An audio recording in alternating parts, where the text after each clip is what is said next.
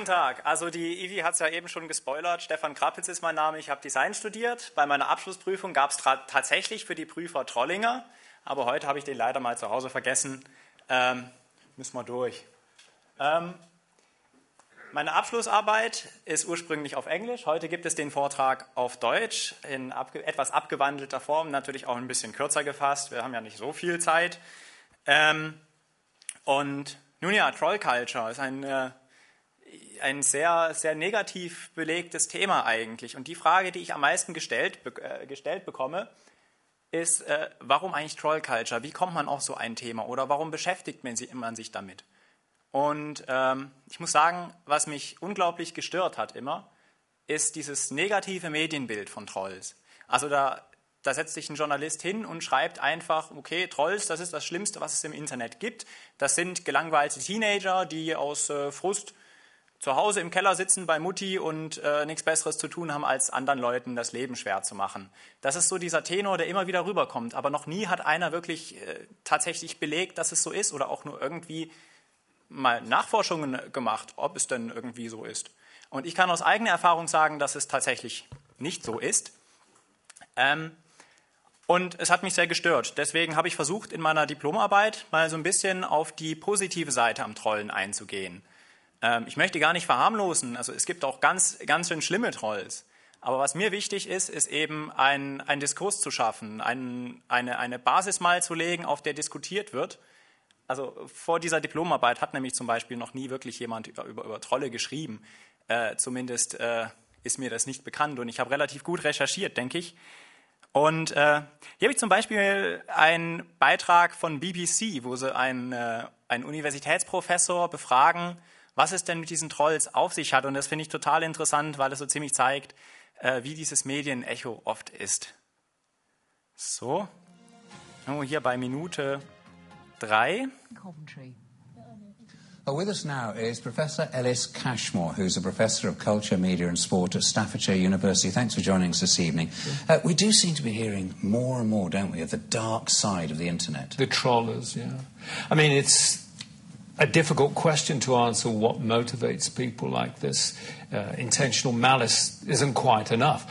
I imagine that there are people who don't command any authority or respect from their friends in everyday life, and out of their frustration with their own insignificance, they decide to try to distinguish themselves. And one way they can do this with a fair degree of confidence that they won't be found out is on social media sites. And of course, they're cruel, sadistic sometimes, and absolutely offensive. The, the more abusive, the better. And I ja, also hier höre ich mal auf, aber man sieht schon diesen Tenor. Alles, was der Mann eben gesagt hat, ist nun ja, ich weiß nicht, was die Trolls tatsächlich motiviert, aber ich nehme mal an, dass es der Frust über über das Bewusstsein ihrer eigenen Unbedeutsamkeit ist, äh, mit Boshaftigkeit kombiniert.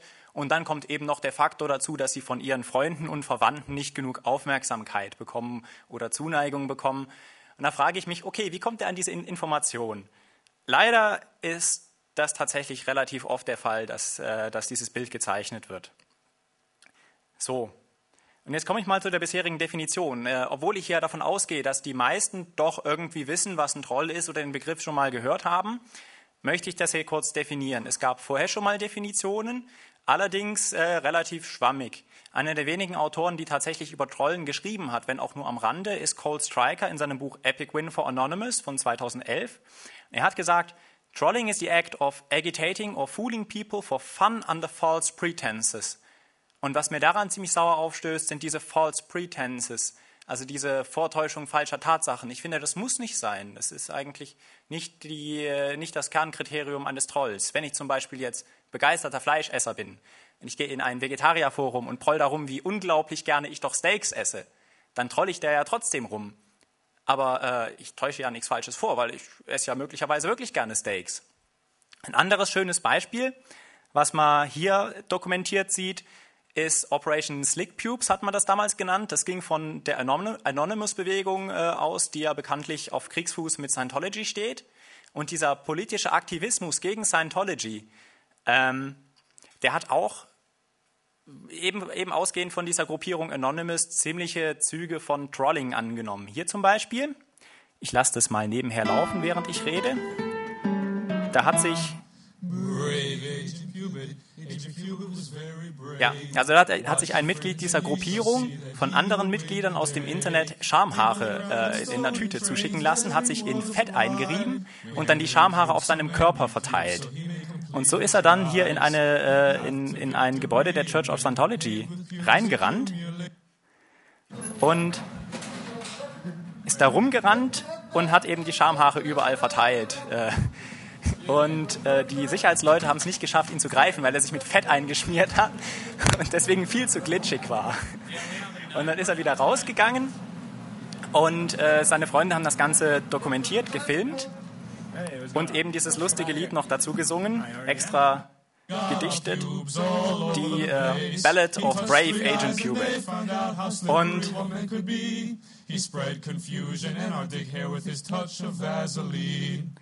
ja, und hier hat man eindeutig eine politisch motivierte Aktion, die aber gleichzeitig Trolling ist. Und ich gehe davon aus, dass dieser äh, Brave Agent Pubit tatsächlich etwas gegen Scientology hat und diese Tatsache nicht nur vortäuscht. Deswegen äh, stimmt diese Definition für mich nicht so ganz. Meine eigene Definition wäre jetzt, Trollen ist die Tätigkeit des Störens von Menschen oder Systemen zur persönlichen Belustigung oder der Belustigung von vielen. Meist ist das Konzept der Schadenfreude der Tätigkeit inhärent. Also was mir hier wichtig ist, ist eben diese Belustigung, dass das für die Aktion eines Trolls wichtig ist. Wenn ich jetzt beispielsweise hingehe und Kreditkartendaten klaue, dann ist das kein Trolling, weil es mir um das Geld geht und nicht um die Belustigung. Und äh, ich finde, diese Definition ist deutlich äh, zutreffender für die meisten Fälle. Ein historisches Beispiel für einen Troll. Trolling ist ja eigentlich schon viel älter als das Internet. Meiner Meinung nach ist Trolling sogar ein, ein nicht wegzudenkender Teil der menschlichen, des menschlichen Charakters. Ähm, da ist Diogenes von Sinope auch bekannt als Diogenes aus der Tonne ein gutes Beispiel, der ja in, äh, in Athen, glaube ich, auf dem Marktplatz gewohnt hat, in einer Tonne. Und da gibt es so Gesch äh, Geschichten, für die er bekannt war, zum Beispiel, dass er auf seine Kritiker einfach äh, gepflegt hat zu urinieren. Oder wenn er im Theater war und irgendwie seine Notdurft mal verrichten musste, dann ist er nicht auf Klo gegangen, sondern hat das gleich vor Ort gemacht. Das war ihm dann ganz egal einfach. Ähm, und äh, ja, da gibt es auch diese be bekannte Anekdote mit Alexander dem Großen, der dann zu ihm gekommen ist und gesagt hat, großer Philosoph, äh, ich bin Alexander der Große, ich erfülle dir einen Wunsch. Was möchtest du von mir? Woraufhin Diogenes dann gesagt hat, geh mir aus der Sonne. Ähm und äh, man kann natürlich heute schwer nachvollziehen, ob Diogenes von Sinope da tatsächlich Spaß bei hatte. Deswegen äh, es ist ein bisschen schwierig in meine Definition reinzubringen, aber ich kann mir gut vorstellen, dass er da tatsächlich viel Spaß bei hatte bei seinen, äh, bei seinen Taten. Ähm, und gleichzeitig äh, gibt es dann natürlich auch noch Leute wie Sokrates, der von Trolls selber oft als der erste Troll bezeichnet wird mit seiner Methode der Wissensaufklärung. Der ist ja als äh, Undercover auf den Marktplatz gegangen und hat dort Hobbyphilosophen zugehört und dann äh, sich erstmal als der Schüler ausgegeben und dann aber mit einer, mit einer cleveren Gegenfrage das ganze Gedankenkonstrukt gekippt.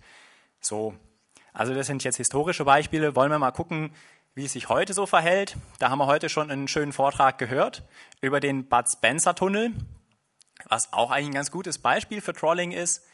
Da hat irgendein Troll oder irgendjemand hat gemerkt, okay, die Stadt Schwäbisch Gmünd hat da diese Petition äh, online gestellt. Ähm, die Bürger sollten sich einen, einen Namen aussuchen für den neuen, äh, für den neuen, äh, für den neuen Tunnel. So, und da schwingt ja so ein bisschen das Versprechen mit, das, was ihr wählt, das müsst ihr ja auch eigentlich umsetzen, sonst wäre es ja theoretisch undemokratisch. Und sowas zieht die Trolls immer an. Ähm, also es ist nicht verwunderlich, dass dann tatsächlich der Name Bud Spencer Tunnel äh, gewählt wurde. Ein anderes Beispiel, wo es ähnlich war, ist äh, ein Wettbewerb, ein Designwettbewerb von einem Spülmittelhersteller Priel, ähm, wo Leute die neue Designkollektion äh, des Spülmittelherstellers äh, online gestalten konnten. Und die Publikumslieblinge, die sollten dann tatsächlich gedruckt werden, war die Versprechung. So, gut. Jetzt hat man da sehr schöne Sachen dabei gehabt, aber mit Abstand am meisten Stimmen hat ein mit MS Paint gezeichnetes äh, Design bekommen, wo einfach nur drauf stand, Priel, schmeckt lecker nach Hühnchen. So. Und damit ist Priel natürlich jetzt in einem ganz großen, in einem ganz großen PA-Dilemma. Und das haben die Trolls vorhergesehen, deswegen haben die das Ganze ins Leben gerufen. Andere Beispiele wären zum Beispiel David Thorne, der versucht hat, eine offene Krankenhausrechnung mit einer Zeichnung von einer Spinne zu bezahlen, die man hier sieht. Wenn man nach David Thorne und Spider sucht, dann findet man den auch. David Thorne ist auch gleichzeitig das Beispiel, das, äh, das belegt, dass Trolls durchaus auch älter sein können und äh, nicht immer die gelangweilten Teenager sind. Er geht jetzt auf die 40 zu und äh, ist ein australischer Autor, Designer und ähm, habe ich vergessen. Aber äh, jedenfalls äh, niemand, der noch zu Hause bei Mutti wohnt. Ähm, dann Anonymous ist natürlich sehr bekannt in diesem Kontext. Also da sind es manchmal einzelne Trolls, aber die wahre Macht von Anonymous kommt eigentlich erst zutage, wenn, äh, wenn sich mehrere Trolls zusammenschließen, wie zum Beispiel in der Aktion äh, YouTube Porn Day, wo YouTube aus Protest gegen die gegen die, äh, gegen die AGBs von Anonymous mit Pornografie geflutet wurde.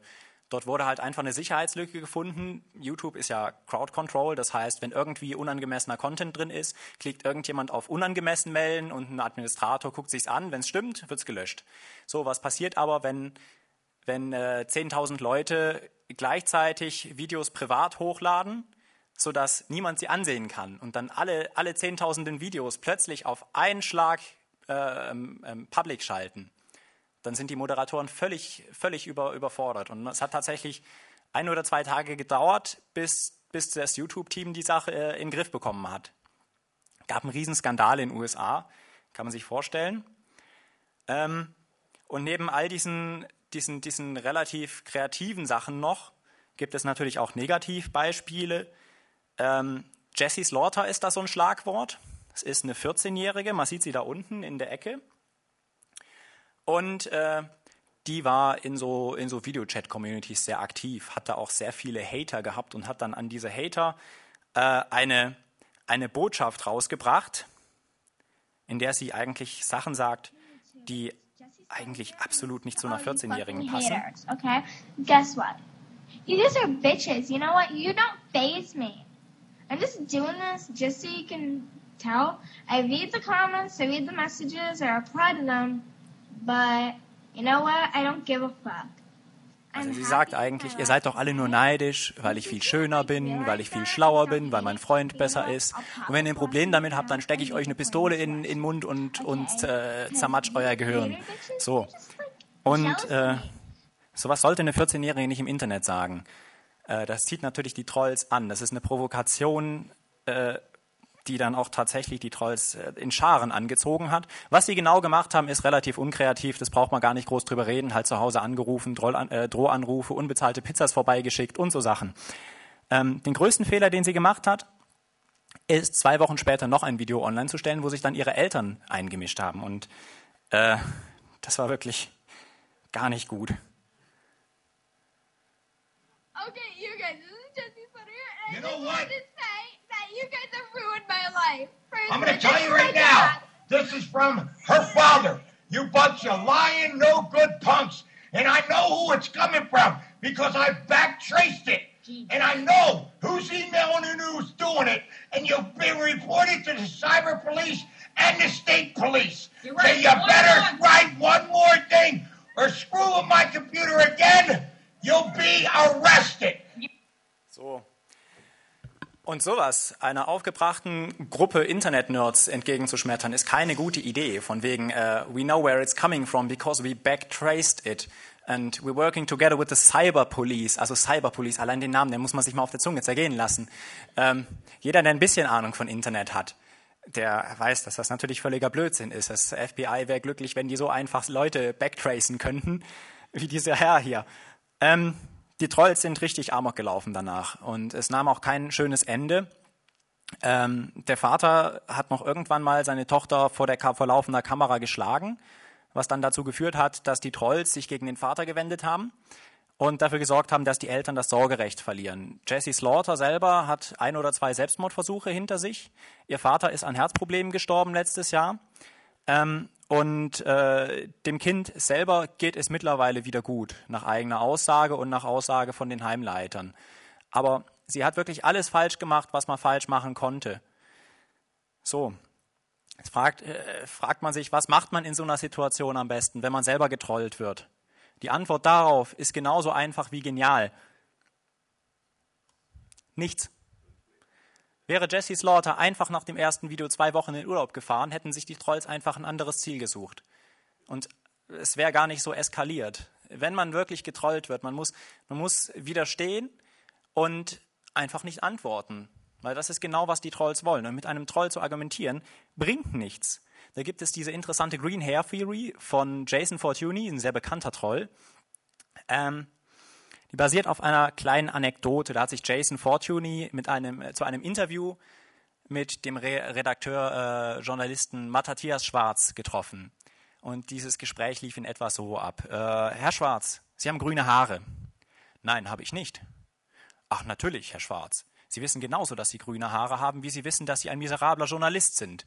Warum bin ich ein miserabler Journalist? So, und die Frage ist, warum er diese Gegenfrage nicht gestellt hat bei den grünen Haaren. Bei den grünen Haaren reicht ein Blick in den Spiegel, um herauszufinden, nein, habe ich nicht. Aber jeder Mensch hat diese versteckten Selbstzweifel.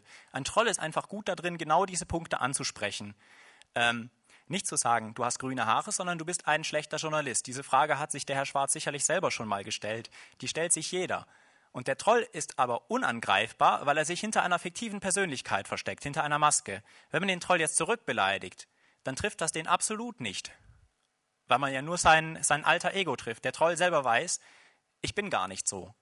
Genauso wie, der, wie, wie, wie, wie man normalerweise in den Spiegel gucken könnte und sieht, okay, ich habe gar keine grünen Haare. Und deswegen äh, ist ein Streit mit einem Troll eigentlich immer, das kann man vergessen, führt zu nichts. So, dann gibt es natürlich auch verschiedene Gegenmaßnahmen für Admins, nicht nur für User. Da habe ich das jetzt mal ein bisschen zusammengefasst wegen der Zeit. Da könnte man lange drüber reden. Ähm, wo sehr viel drüber geredet wurde bis jetzt, ist eben Identität. Viele denken ja, dass man, dass man durch Identität tatsächlich Trolls davon abhalten kann, zu trollen. Das stimmt aber eigentlich nicht. Wenn man mal genauer drüber nachdenkt, ist es in einer anonymen Umgebung sehr viel schwerer zu trollen als, äh, als zum Beispiel auf Facebook, weil sich der Troll ja sein Ziel nicht bewusst herausgreifen kann aus der, aus der anonymen Masse. Der Troll sieht auch seinen Impact nicht. Von daher ist das äh, relativ unbefriedigend, da zu trollen. Ähm, hinzu kommt, dass die meisten Menschen in einer anonymen Umgebung äh, schon damit rechnen, getrollt zu werden. Auf Facebook ist es zwar ein bisschen mehr Auf Aufwand, sich ein glaubwürdige, eine glaubwürdige gefälschte Identität zuzulegen, aber es ist viel einfacher zu trollen. Ähm, was auch ganz gut funktioniert, ist Crowd Control. Wie man das halt bei YouTube kennt oder bei Wikipedia. Dass äh, die User selber Videos hochvoten oder runtervoten oder eben auch Artikel äh, äh, immer wieder revidiert werden. Das Problem dabei ist, dass neuer Content es sehr schwer hat.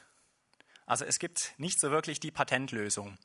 Was äh, andere Seiten machen, zum Beispiel Something Awful, sein Internetforum, das sehr stark im Internet Underground ver äh, verwurzelt ist, die erheben eine Gebühr von 10 Euro für die Registrierung in diesem Gesprächsforum. Diese 10 Euro Gebühr ist eine einmalige Gebühr, die wirklich nur dazu dient, Trolls fernzuhalten.